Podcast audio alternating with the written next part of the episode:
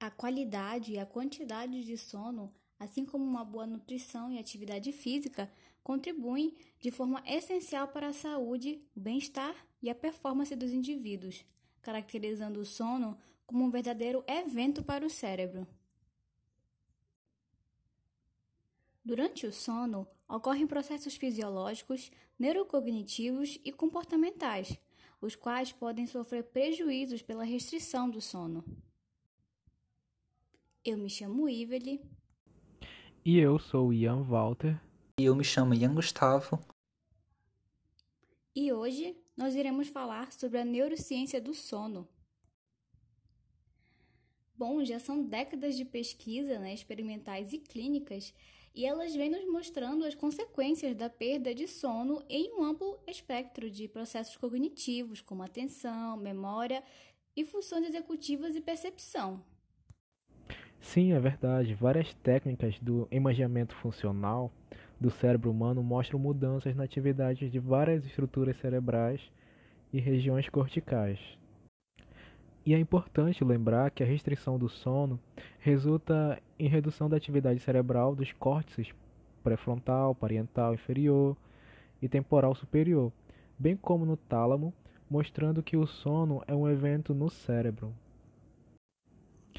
É interessante como muitas vezes não nos preocupamos com os prejuízos neurocognitivos e comportamentais associados à alteração do nosso sono, bem como as restrições, distúrbios e a irregularidade tanto no início quanto no fim. Né? Então, Ian Gustavo, em relação aos efeitos da perda do sono, o que devemos considerar? É bem importante relatar esses efeitos da, da perda de sono Primeiro, tem que ter uma distinção entre a privação de sono total aguda e privação de sono parcial crônica. A privação de sono total aguda se refere a episódios de vigília com duração maior ou igual a 72 horas, acompanhada pela perda do sono REM e NREM. Esse tipo de privação é provocada, por exemplo, em situações de esquemas de turnos, afetando trabalhadores como médicos, militares, trabalhadores de empresas ou condições clínicas como a insônia. Isso mesmo. Já na restrição ou privação de sono crônica, há uma redução progressiva da quantidade de sono diária por demandas acadêmicas, de trabalho ou estilo de vida. Nossa, e como isso é importante, não é mesmo? Além disso, tem um conceito que traz grande significância para entender o sono, que é o ritmo biológico circadiano. E se chama circadiano porque a sua fase é associada às 24 horas de um dia. Ele é regulado por um sistema de temporização, que envolve um conjunto de estruturas e mecanismos capazes de gerar um ritmo circadiano endogenamente por meio de uma estrutura neural, o núcleo supraquiasmático. Você sabe como funciona essa estrutura, Ian Gustavo? Bem, o funcionamento dessa estrutura é reconhecido como o principal marcapasso neural dos mamíferos. Ele é como um sincronizador interno que permite diferentes níveis de simultaneidade entre os ritmos fisiológicos do nosso organismo. Bom, além da sincronização do núcleo supraquiasmático, o sistema de temporização tem o auxílio de fotoreceptores e vias sincronizadoras que conduzem a informação do ciclo claro-escuro ambiental, sincronizando o ritmo do sono e vigia o ciclo ambiental das 24 horas. Hum, então é por isso que é tão importante que para dormirmos bem haja um ambiente tranquilo, agradável, silencioso e escuro.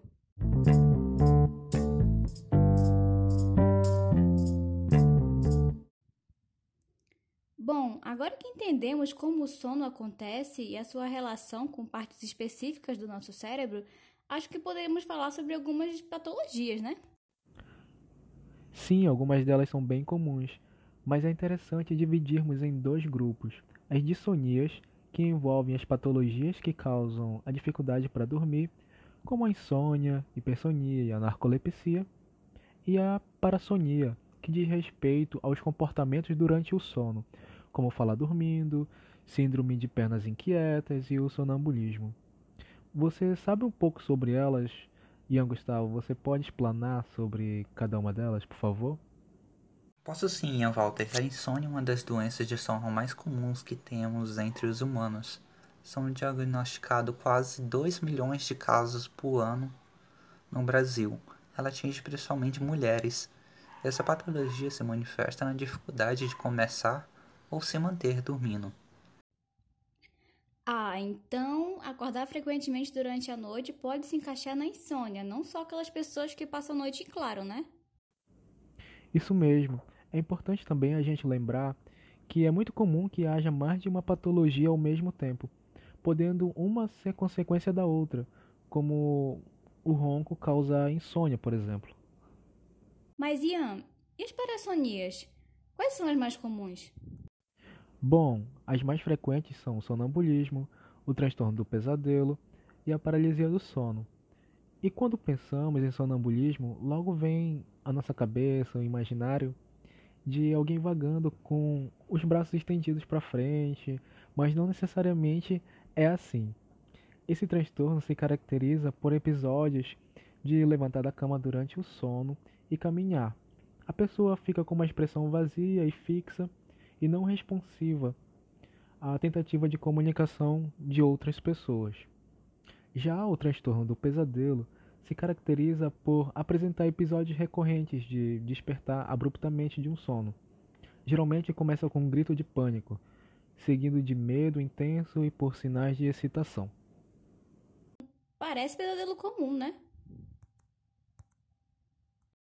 Então, como a gente está vendo de um lado mais biológico de como isso ocorre, e a gente vai colocar assim: ter um pesadelo é comum, vai ocorrer em algum momento da nossa vida, mas a frequência e a intensidade que isso ocorre que traz a preocupação. E existem vários métodos que foram criados por várias pessoas que estudaram o sono e como ele, e como ele ocorre em todas as etapas, que eles têm a tendência de melhorar a qualidade do sono. Dentro disso, seria importante falar sobre a paralisia do sono, que pode ser entendida como uma incapacidade temporária de se mover ou falar.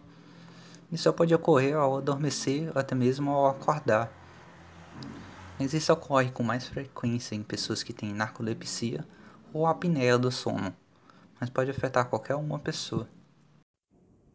E esses episódios envolvem a incapacidade de falar ou de se mover ao pegar no sono ou acordar. Geralmente isso dura de 1 um a 2 minutos, sendo uma experiência realmente assustadora. Mas existe tratamento para isso? Sim, existe sim. O principal tratamento consiste em melhorar os seus hábitos de sono, o que podemos chamar de higiene do sono. Então, para que você consiga pegar no sono, crie o hábito de limpar a sua mente algumas horas antes de se deitar. Para isso, esqueça os dispositivos eletrônicos como tablets, celulares, TV, enfim. A luz, porque a luz emitida por eles faz com que o seu cérebro pense que é dia, bloqueando a produção de melatonina que é a substância responsável pelo sono. Ou seja, você vai acabar tendo uma insônia a partir daí. O ideal é que você tenha um ritual antes de dormir. Tome um banho, leia um livro se você gosta de ler livro, deixe a luz baixa, enfim. Assim você vai condicionar o seu relógio biológico a aquele horário e você vai conseguir dormir mais rápido com o passar dos dias. Eu estou certo, Ian Gustavo?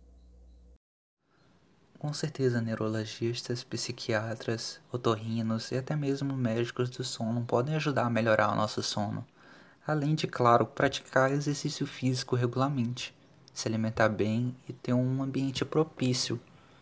Nada de tecnologia que forneça luz e barulho para você ali perto do seu horário de dormir. E isso vai fazer que você tenha uma boa noite de sono e que não tenha dificuldades para entrar na fase de sono.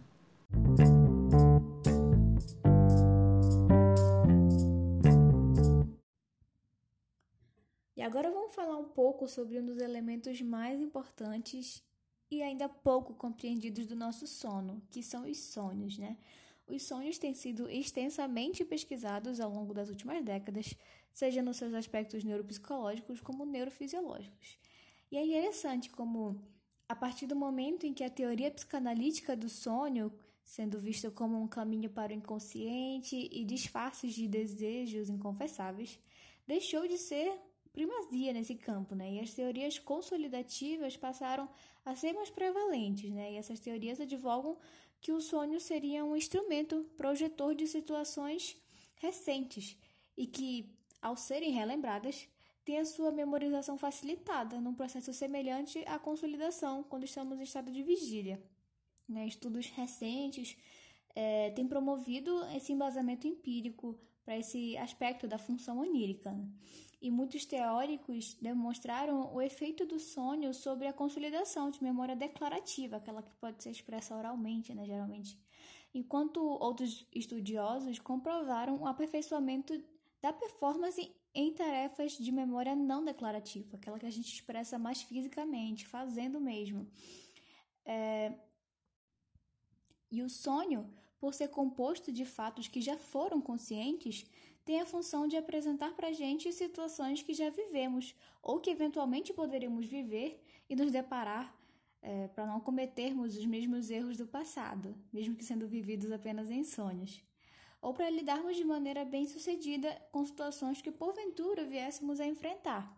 Com isso, a gente passa a compreender que a função primordial do sonho é adaptativa. E agora, para a gente tentar entender melhor, como que nosso cérebro age durante os sonhos? Bom, falar sobre sonhos é realmente algo muito interessante e acredito que seja para todos. Bom, o sonho ele acontece na última etapa do sono, o sono REM, que é a mais profunda e é quando a mente processa tudo que foi aprendido ao longo do dia e organiza, descarta e considera o que é importante ou não. Além disso, o sono REM é uma etapa importante para uma noite bem dormida por isso é essencial conhecer mais sobre ele e sua função no organismo. Ok, mas se o sono REM é a última etapa, o que, que antecede ele? Quais são as fases que antecedem ele? Bom, na fase 1, é, que ocupa em média 10% da noite, basicamente é o início do sono, quando o corpo ainda está no início do descanso, e nesse processo é, variamos muito entre o sono e a vigília. Já na fase 2, que ocupa é, grande parte da noite, 45% podemos dizer assim, os batimentos cardíacos desaceleram, assim como a respiração. Os músculos também começam a relaxar e a temperatura corporal fica mais baixa. Apesar de ser a fase que ocupa o maior tempo do descanso, ainda é considerado um sono leve. Também pode ser conhecido como sono de conexão. E aí chegamos à terceira fase, que abrange em torno de 25% da noite, e é quando o sono se aprofunda um pouco mais, e em comparação com a fase 2, né? Já que o metabolismo desacelera, a respiração fica ainda mais leve e os batimentos cardíacos mais fracos. É a última fase antes da fase antes da, do sono REM. E aí chegamos ao sono REM, que é a etapa onde há uma rápida atividade cerebral. Em contrapartida, o corpo fica lento e os músculos completamente relaxados. Que loucura, né? O curioso é que se for feito um, um eletroencefalograma para detectar as atividades cerebrais, o exame dirá que a pessoa está acordada. No entanto, é nesse estágio que é mais difícil para se acordar alguém, porque o sono está muito pesado. Outra curiosidade relacionada a essa fase é que, embora os músculos estejam bem relaxados, podem ocorrer movimentos bruscos e até emissão de sons e palavras. Enfim, tem pessoas com essas características, né? Eu mesmo sou uma dessas pessoas. Bom, e é nesse curto período de tempo do sono REM que os sonhos acontecem.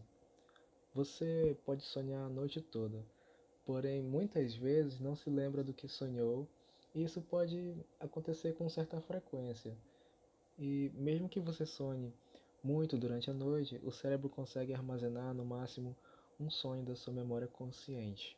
Ou seja, você só vai se lembrar do seu último sonho.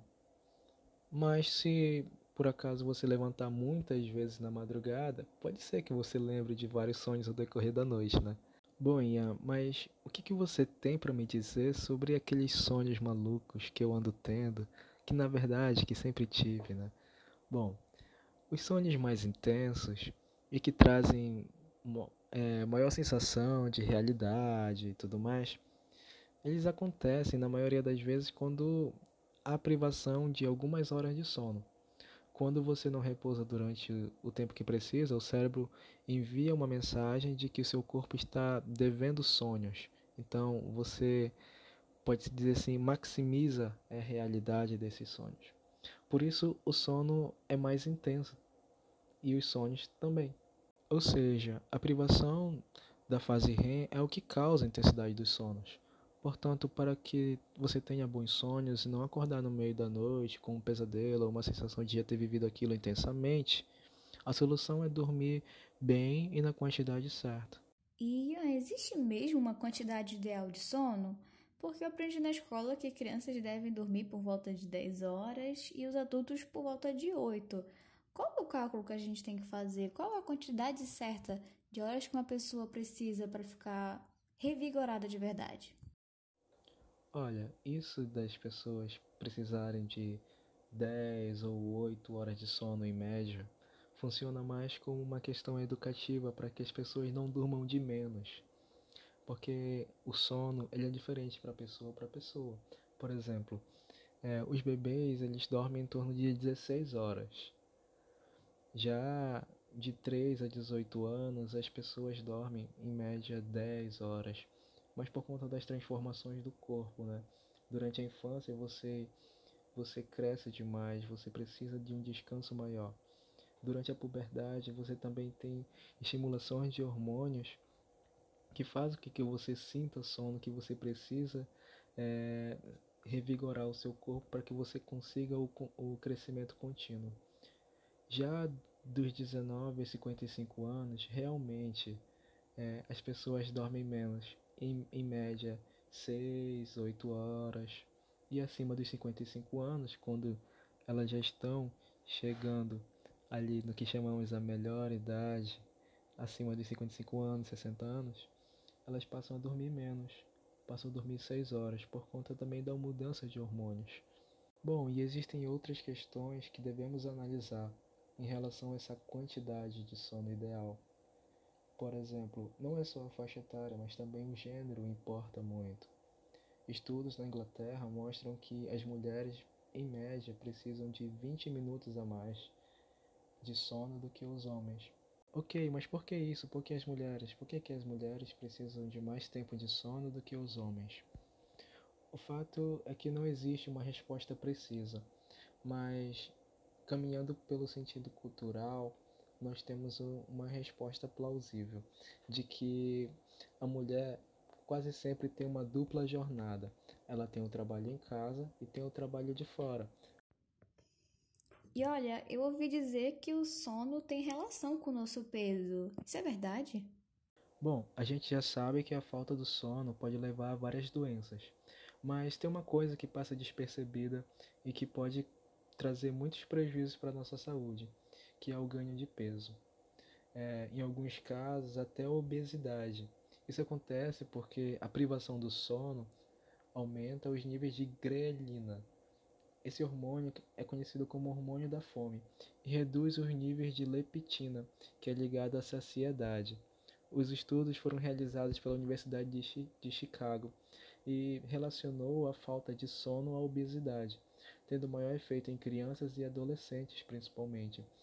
Bem, e um dos pontos mais importantes que precisamos saber sobre o sono é que ele não serve apenas para descansar o cérebro. Além de do cérebro ser recarregado, logicamente, uma noite de descanso também proporciona vários benefícios. Dentre eles, durante o sono, as células se reparam e o nosso corpo libera hormônios fundamentais para a nossa saúde.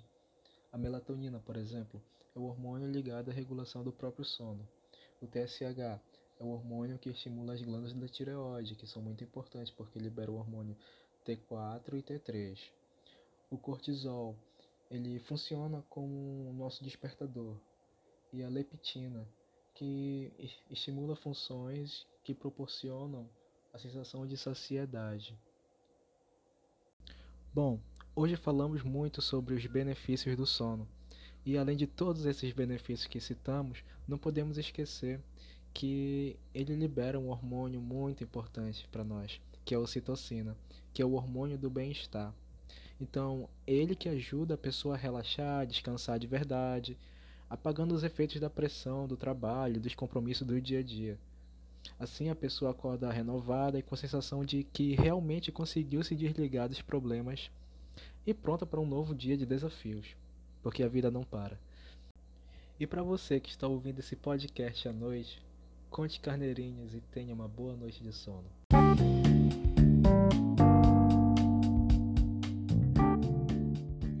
Obrigada por escutar o nosso podcast. Qualquer dúvida ou comentário, entre em contato com a gente.